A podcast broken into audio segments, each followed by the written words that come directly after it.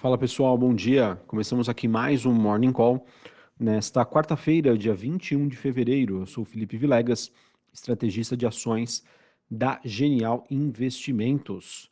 Bom pessoal, para essa quarta-feira nós temos é, bolsas europeias e futuros norte-americanos apresentando em sua maioria, tá? Não existe um movimento único, mas em sua maioria uma movimentação um pouco mais de baixa é, enquanto que o mercado aguarda a última ata da reunião do Fed é, e também o balanço da Nvidia, né? Uma das últimas das sete é, magníficas que vão divulgar os seus resultados.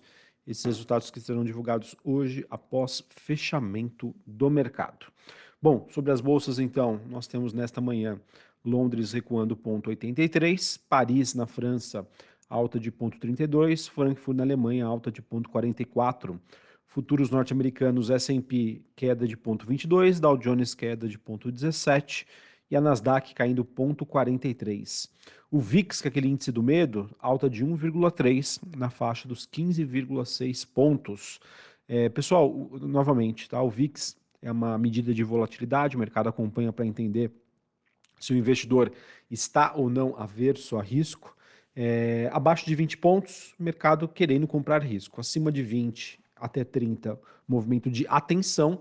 Acima de 30 pontos, realmente a gente tem um cenário de maior volatilidade. Então, apesar da alta recente, por enquanto, o mercado ainda é, buscando aí, alocações em ativos de risco, por mais que a gente tenha acompanhado é, uma, uma, movimentação de maior volatilidade com revisões, né, mudanças nas narrativas do mercado.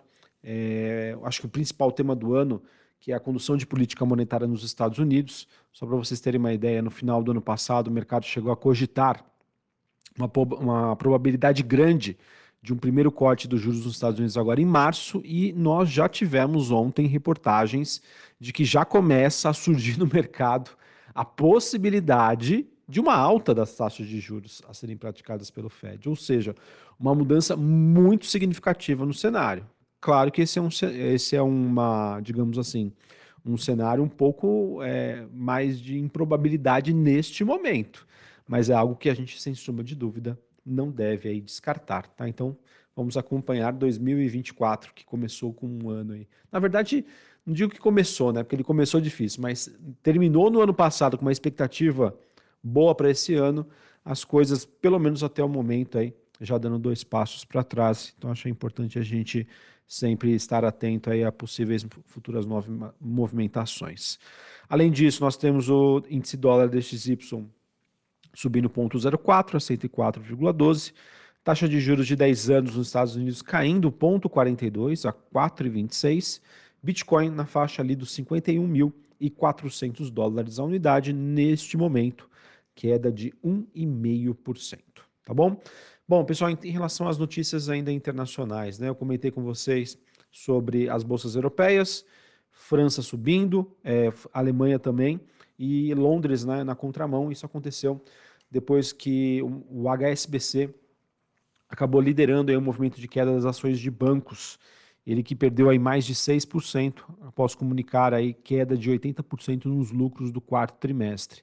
Nós também tivemos a Rio Tinto, né, uma das maiores mineradoras do mundo de minério de ferro, recuando aí após a divulgação de dados. Tá? Então, é, isso acabou trazendo um pouco mais de volatilidade aí para a Bolsa Londrina. Sobre a agenda de hoje, pessoal, como eu disse anteriormente, nós teremos apenas a ata do FONC, é, Comitê de Política Monetária nos Estados Unidos, né, a ata da última reunião. Essa ata vai ser divulgada às 4 horas da tarde. O mercado, obviamente, vai coletar maiores pistas sobre a condução uh, dos juros nos Estados Unidos. E, além disso, nós teremos também alguns dirigentes do Fed, como o Rafael Bolst, às 10 horas da manhã, e o Thomas Barkin, às 11h10, é, horários de Brasília. É, esses dirigentes discursam hoje. Uh, pessoal, que a gente tem reparado também, que acho que é importante é, comunicar para vocês, é que todo esse otimismo que surgiu em relação a 2024, essa precificação do mercado, de uma probabilidade de corte dos juros no mês de março, ela não veio à toa. Tá? Apesar de sim, né, o investidor é, nos últimos meses ter olhado o copo meio cheio, tá, na maioria das vezes, mas isso não veio à toa, não veio à toa, à toda, é, à toa, perdão.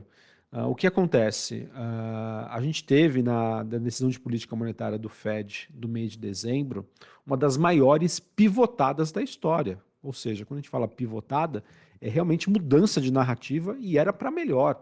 De que sim, existia também essa probabilidade é, a, a, ser estudada pelos membros do Fed. E o que a gente acompanhou desde então é que eles, é, a cada dia que passava, né, talvez revendo esse erro, entre aspas, de comunicação, eles foram se comunicando aí com o mercado até a última decisão do Fed, que trouxe à tona aí de que não, não tem como a gente começar a cortar juros no mês de março. E agora o mercado cogitando aí possibilidade aí, muito remota, mas de alta de juros nos Estados Unidos. Então vejam que em praticamente é, um pouco mais de dois meses, um, entre aspas, né, ou não, erro de comunicação do Fed tem prejudicado bastante os ativos de risco globais, principalmente aqueles de países emergentes como o Brasil. Na minha opinião, pessoal, apesar de todos os riscos aqui, Brasil, inflação, política fiscal, é, dentre outros, para mim, tá, a China também é um fator importante, mas para mim, essa questão que envolve juros dos Estados Unidos é algo bastante significativo. E uma mudança de narrativa, se for confirmada nesse sentido, poderia ser ruim é, para a tese Brasil. Uh, e, novamente, acho importante aí a gente seguir acompanhando essas futuras movimentações. Beleza?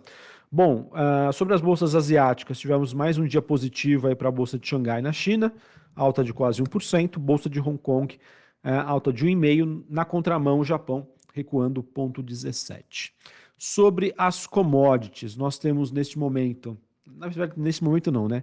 É, nós tivemos o minério de ferro fechando aí com um dia mais, mais um dia negativo, é, ele chegou a recuperar partes das, das perdas recentes, depois que as siderúrgicas chinesas registraram um aumento de produção, porém é, acabou aí tendo mais um dia negativo, ou seja, tendência aí de baixa para o minério de ferro no curto prazo. É, outra questão que está pesando aí sobre o minério de ferro foi o nível de estoques das principais usinas, que acabou tendo um salto de 24%. Esse é o maior salto em quase quatro anos, ou seja, pessoal, demanda fraca, com a oferta continuando constante, jogando os preços para baixo.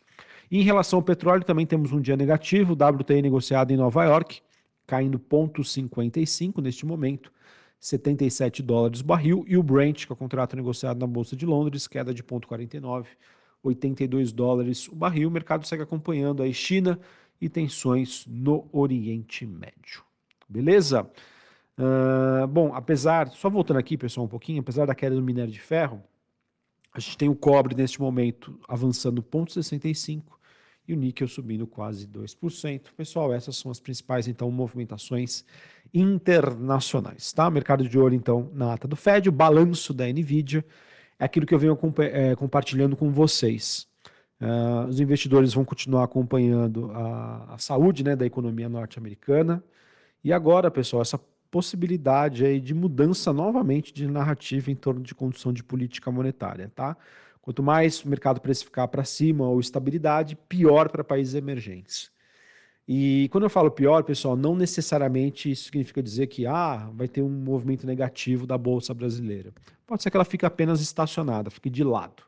A qualquer sinalização de que não, temos possibilidade de corte de juros, isso seria positivo aqui para a nossa bolsa.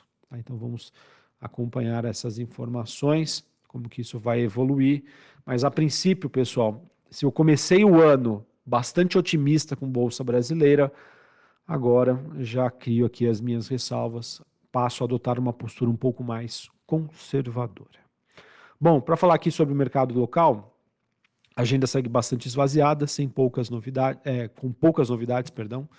É, queria apenas compartilhar aqui com vocês uh, um noticiário corporativo em que nós tivemos a Vale, é, e no caso aí, a empresa e a Indonésia ainda não acertaram o preço das ações da unidade local da mineradora, que passarão aí por uma, para uma holding estatal. A Vale que concordou no ano passado em vender 14% das suas ações na unidade de Singapura para estender a sua licença operacional para além de 2025. Também tivemos a, a que da Saudi Aramco, ela que, de acordo com o valor econômico, retomou seu interesse na Braskem, Então pode ser que a gente veja um, veja um movimento mais positivo da companhia.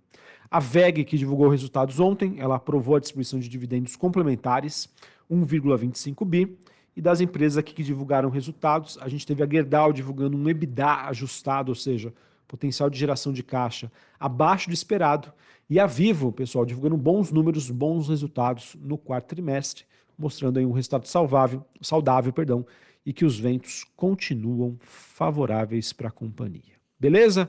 Mercado local, pessoal, à mercê das condições internacionais e também repercutindo os balanços corporativos. Um abraço, uma ótima quarta e até mais. Valeu!